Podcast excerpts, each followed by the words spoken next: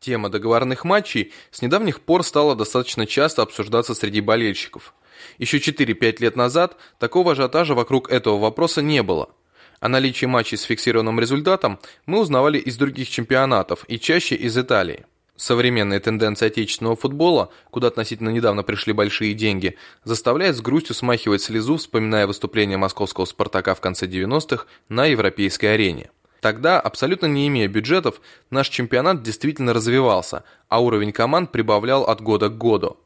Сегодня все поменялось. О последствиях этих перемен я и предлагаю немного порассуждать.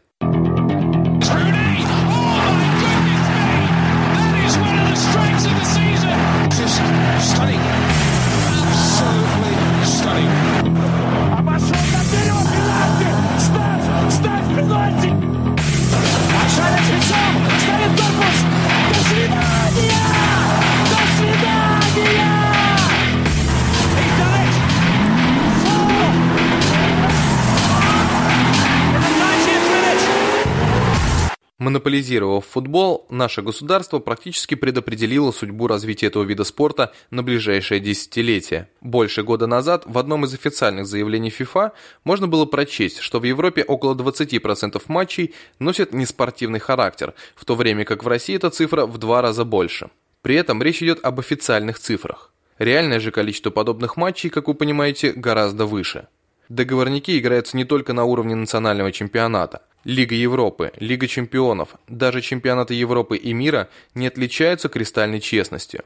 Не верите? В описании к этому подкасту я выложил ссылку на интервью с компетентным специалистом. Обязательно познакомьтесь с ней. Когда я познакомился с этой проблемой поближе, первый вопрос, который появился в моей голове, звучал так. Если об этом так много говорится, то почему нельзя ничего исправить? Ну, на это есть две причины, плавно вытекающие друг из друга. Первая причина заключается в правовой сфере – все дело в том, что договорной матч может получить такое определение только по решению судьи. А чтобы признать клуб или игрока, тренера, руководителя в участии в сговоре, нужны весомые доказательства. Таковыми могут стать их личные признания, записи разговоров или видео, подтверждающие передачу денег, хотя даже и в таких случаях не всегда возможно наказать виновного. Вторая причина кроется как раз в действующей системе бюджетирования футбола – в нашей стране, как я много раз уже говорил, частных клубов премьер-лиги нет. Так или иначе, все они сидят на государственных бюджетах, будь это кредит или дотация на развитие спорта в области. Наивно предполагать, что чиновники, подписывая челобитную с бюджетом, искренне верят в то, что вся сумма будет использована честно и по прямому назначению. О договорных играх знают на самом высоком уровне. Вместе с тем, необходимо помнить, что в нашей стране правовая система находится также в ведомстве государства. Ну, а теперь представьте, как государство будет бороться против самого же себя. Смешно. Ведь дело не в какой-то мелкой реформе. Проблемы в миллионах евро, а на уровне чемпионата то в сотнях миллионах евро ежегодно. Отсюда и неэффективность всех органов в нашей стране, которые призваны к тому, чтобы ловить договорные матчи. Сколько и где они были выявлены? Во второй лиге? В первой лиге? Правильно ли я понимаю, что в премьер-лиге у нас все хорошо? Сами верите? Я нет. Но факт остается фактом. Последний официально выявленный договорной матч был три года назад. Это был поединок между клубами «Москва» и «Амкар». Я думаю, вы помните. Более того, матчи, где спортивная борьба отсутствует, можно определить. Правда, по моему опыту, доводы будут неубедительны для большей части аудитории. Только люди, поигравшие в футбол на приличном уровне, готовы с ними соглашаться. На поле можно отличить умышленную ошибку от случайности, но для этого нужно очень тонко понимать действия игроков – Куда и почему побежал футболист, либо наоборот остановился? Почему не стал вытеснять к лицевой, опустил в центр? Расстояние между игроками на чужой половине в момент приема мяча и многие другие факторы могут намекнуть о том, что исход матча уже предопределен. Глупости? Это футбол? Нет. Только опытный врач, посмотрев вместе с больным на один и тот же снимок, сможет поставить точный диагноз. При этом пациент может знать десятки болезней и их симптомы – но специалист всегда остается специалистом и всегда сможет отличить умышленную ошибку и читать мысли для этого совсем не обязательно. Если говорить о конкретных матчах, то знаменитый поединок Россия-Голландия на Евро, Зенит-Бавария, как и несколько других побед в национальном чемпионате вызывают у меня очень большие сомнения. Говоря о своем мнении прямо, я не нашел в этих поединках спортивной борьбы. Знаю нескольких футболистов, которые после вопроса о победе над голландцами загадочно улыбаются и меняют темы. Другие отвечают в лоб. Третьи вообще молчат и не хотят говорить о грязи.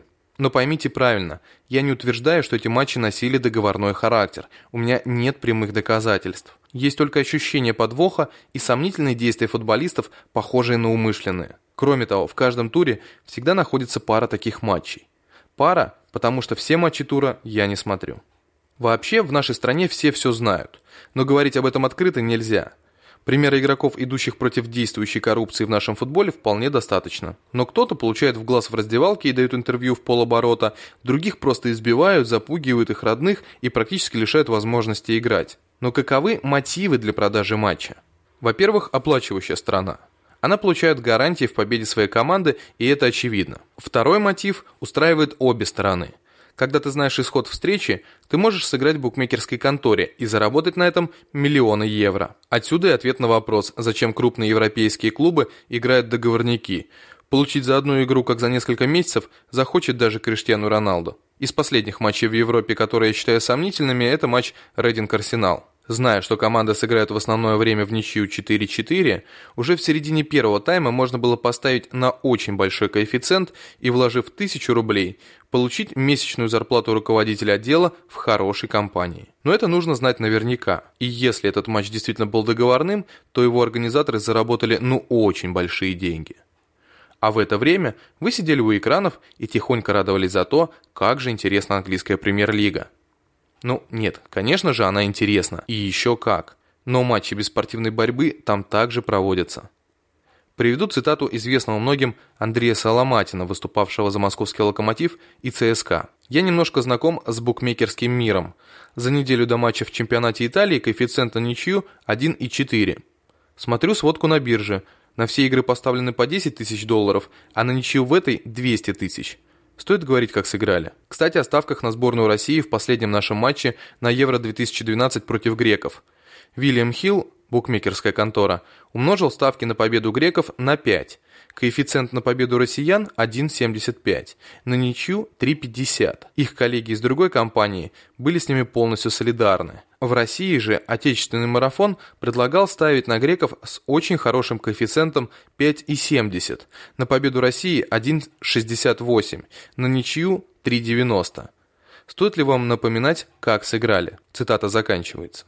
От себя добавлю, что во время матча с греками при ставке на поражение России и Польши, фаворитов своих матчей, суммарный коэффициент был около 25, вот и считайте. И еще одно – в VIP-зоне абсолютно все гости сидели в полном спокойствии и улыбались в 32 зуба. Но дальше без выводов, каждый решит сам. Несмотря на то, что мы периодически слышим, как FIFA заводит дела на участников таких встреч, я не склонен доверять этой информации. Суды в основном показательные и призваны к тому, чтобы зритель видел, борьба с грязью ведется. В Европе болельщик фигура очень значимая, ведь в отличие от России, там клубы живут на частные средства, полученные от продажи прав на трансляции, маркетинга и посещаемости стадиона.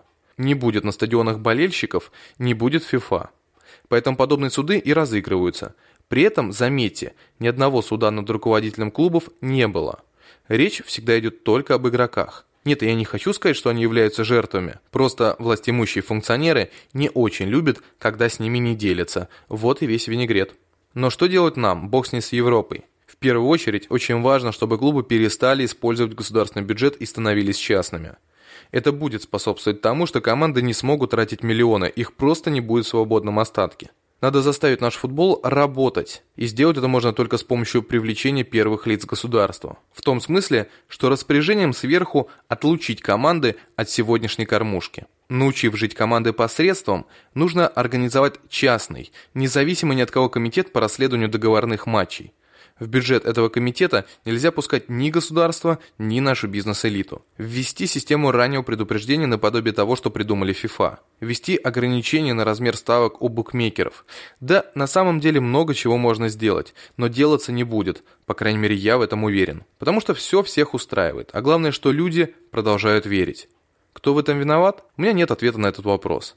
Человек всегда хочет верить во что-то хорошее, доброе и светлое. Многие болельщики годами – а часть десятилетиями ждет успеха своей любимой команды. И вот она добивается его. Чудеса? Чудеса. И идут эти болельщики радоваться, общаться со своими друзьями и обсуждать триумфальное выступление. Потом смотрят телевизор и читают газеты, где им рассказывают, что это фантастический уровень техники и тактической грамотности. Мы стремимся разделить большинство своих чувств с окружающими, особенно когда в нашей жизни происходит приятное событие. Мы не желаем быть одинокими в своей радости, и это правильно. Мы хотим продлить это чувство. Но вот приходит человек и говорит, что все это ложь. Какая реакция будет у болельщика? Агрессия и защита своего счастья. Вот так в нашем футболе и не приживается правда. Для одних это работа, для других эмоции. Все вроде правильно, но нет. Работа должна выполняться честно, с полной ответственностью перед высокими идеалами. И пусть я ударился в пафос своими романтично настроенными пассажами о честности, но мне, по крайней мере, не стыдно. Как я хочу, чтобы не стыдно было и вам, после того, как вы составите свое собственное, субъективное мнение о футболе. Спасибо.